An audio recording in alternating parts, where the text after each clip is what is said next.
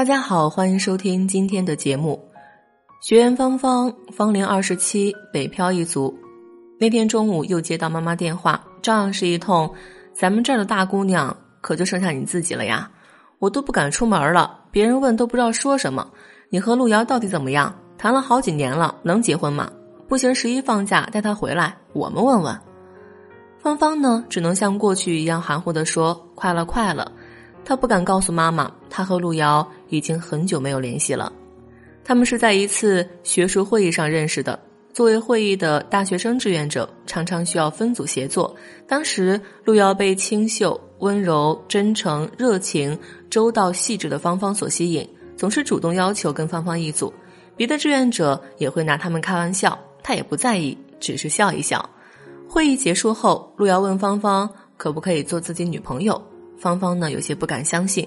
他知道陆瑶很优秀，名牌大学的学霸，阳光干净，思想成熟，而自己来自一个普通的小城的普通的家庭，上的是普通大学，是个大她三岁的普通姑娘。她是认真的吗？陆瑶看着愣住的芳芳，觉得她好可爱呀，不禁摸了摸她的头，又问她可不可以呢？芳芳红着脸。就点了点头。他们在一起最爱做的事就是周末窝在沙发里看电影。以前看周星驰的《大话西游》，两个人可以笑得没心没肺，滚作一团。现在芳芳独自看着这部熟悉的喜剧，不觉间却泪流满面。至尊宝想要救紫霞，就必须要打败牛魔王；想要打败牛魔王，就必须要变成孙悟空。而想要变成孙悟空呢，就必须舍弃七情六欲，从此不能再有半点沾染。看似简单，难的呀，就是那一转身。正所谓不带金箍如何救你，带了金箍如何爱你。芳芳觉得自己就如至尊宝般的无奈纠结，她把自己认为最好的都给了路遥，自己舍不得买上千的衣服，为路遥买几千的名牌皮带，却眼睛都不眨一下。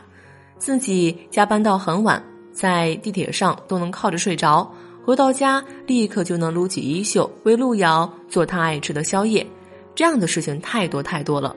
芳芳心甘情愿的付出着自己能付出的一切，她觉得她是爱路遥的，深深的爱着他，她舍不得路遥吃一点点苦，她希望跟路遥一直这样走下去，但是没想到的是，路遥却留下一句话就离开了他。你看你现在的样子，一点点女人味都没有。面对你，我感觉像是面对我妈，这不是我想要的感觉。再见。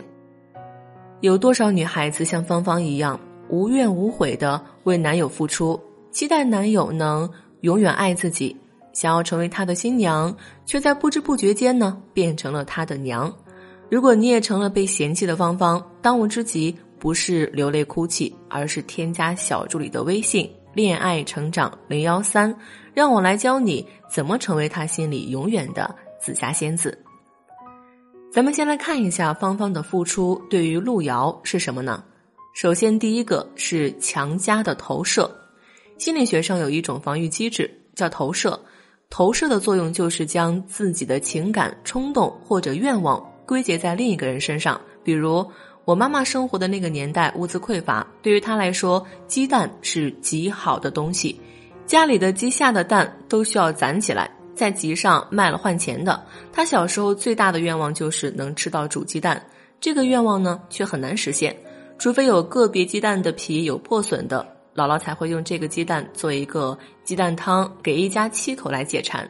我记得在我上小学的时候，每天早上妈妈都会为我准备两颗煮鸡蛋。几天后，我已经很难再把吃鸡蛋当成享受了。在我拒绝吃鸡蛋以后，妈妈是又伤心又生气。你怎么这么不识好歹呀？我小时候想吃都吃不到，你现在多幸福呀，还不想吃？鸡蛋可有营养了，吃了能长高个还聪明。来，快吃了上学去。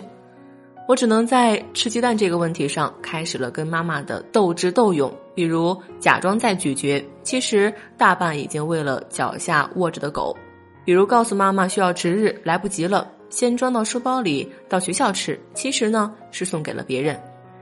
我们再回过来看芳芳和路遥的案例，芳芳和路遥一起时，觉得路遥需要好的照顾，其实也是芳芳的投射。芳芳把路遥照顾得无微不至，其实在照顾那个小时候被忽视的自己。从咨询中我了解到，芳芳小时候她父母工作非常忙，常常把她锁在家里。有时候她爸妈加班回来晚，会看到幼小的芳芳蜷缩在角落，并且满脸泪痕的睡着了。芳芳认为自己对路遥很好，但那些好却不是路遥想要的。她的付出感动了自己，逼走了路遥。第二个叫无形的绑架，亲密关系里的付出感是一种超级可怕的东西。它暗含一个逻辑：我付出了就应该得到同等回报，所以付出感越强的人，攻击性就越强。就像路遥的朋友常常对路遥说：“你可真有福气，找到了一个二十四孝女朋友，让干嘛干嘛，从来不作不闹，永远那么的体贴温柔。你可对人家好点啊！”路遥心里已经翻江倒海，好像只要有一点对不住芳芳，全世界都会来谴责他一样。这一个感觉压得他透不过气来，只想使劲的奔跑大喊。第三个呢，叫情感的透支。芳芳把路遥当做自己的全世界，把所有的都给他了。在感情中，他渐渐的迷失了自己，失去了最初那个灵动秀丽的样子。在路遥眼中，成了散发着灰蒙蒙气场的怨妇，只能是越看越厌恶。最终呢，只有离开。有人可能会说，他享受了芳芳那么多付出，他舍得离开吗？舍得呀。一方面，如果一个人长时间的享受着一件事，他会慢慢觉得这都是理所当然的。另外，你为对方付出了所有，对方只会觉得你没价值，需要用付出来赢取他的感情与回应。这是和投射相对应的一种防御机制，叫投射认同。芳芳内心有着深深的自卑感，她潜意识里觉得自己不够好，不值得爱。这些信念通过不断的付出投射出去，被路遥接收到了，认同了他，也觉得他不够好，不值得爱。既然不值得爱，那还爱什么？离开呗。既然付出越多越容易失去，那恋爱中的女孩还要不要付出呢？要的。我们每个人都有一瓶叫情感的水，我给你一些，你给我一些，我们的瓶中才能总有新鲜的、充足的情感，我们心里才能充满暖暖的爱。那要怎么付出才能收获爱呢？首先，我们要用对方所需要的方式去付出，给的再多不如懂我。UC 浏览器的宣传语点出了关键，就像芳芳。不需要急着去做什么，而是需要去了解对方的内心需求，对方想要什么，再去相应的适度付出，这样才能得到理想的效果。而且芳芳还需要觉察自己的需求，关注自己。比如芳芳想让路遥更懂得自己的辛苦，她可以在路遥想吃苹果时说：“水有点凉哦，亲爱的，你来洗一下苹果好吗？”然后芳芳把洗干净的苹果削好皮，切成块儿，摆了果盘。端到书桌旁，并拿起叉子做要喂它的样子。在他张嘴时，快速收回自己咬住；在他有些小失落时，再将好吃咬住的苹果推至他面前。你懂的哈。那第二点呢，叫成长自己，勇于讲出自己的需求。健康的亲密关系中，爱是相互的，爱的付出呢也是相互的。单方面的付出只是一种索取，是一种控制。并不是真正的爱。芳芳二十五岁生日时，路遥带着她逛国贸，想让她挑一件礼物。化妆品太贵，衣服太贵，首饰也太贵。逛了大半天，终究是什么也没买。慢慢的，也消磨掉了路遥为她买买买的心。从此再也不带她去逛街了。其实哪个女孩子不喜欢漂亮东西呀？芳芳也很委屈，但她又无法去说自己想要。他觉得自己只是舍不得路遥为自己花那么多钱，其实还是他潜意识里的自己不值得、不配得感在作祟。我告诉芳芳，你值得全世界最好的东西，你就是最好的女孩。这些物质只是在提醒你，你是值得的。不要像《家有喜事》里吴君如演的大嫂一样，把自己变成长着小胡子的女佣。到了高级餐厅，点的却是一份不加蛋的蛋炒饭，让男人难堪，觉得丢脸，也变相的否认了男人的能力和价值。这种钱省不得。只有爱自己的女生才能得到自己想要的爱。芳芳虽然没有买什么奢侈品，但她也能根据自己的经济情况去为自己挑选合适漂亮的衣裙，也会为了某个自己心仪的首饰去设定目标，努力工作，也会每天化了素雅的妆容，喷淡淡的香水再出门。经过我一段时间的咨询和指导，芳芳和路遥又重新建立联系。芳芳的改变，路遥看在眼里，记在心里，两人终归啊重归于好了。第三点呢，叫保持独立的自己，才能收获珍惜和尊重。好多女生都会跟我讲，老师，我原来不这样的，我和他在一起后才变成了这个样子。是的，女生很容易把男生当成自己的全世界，一切围绕着男生转。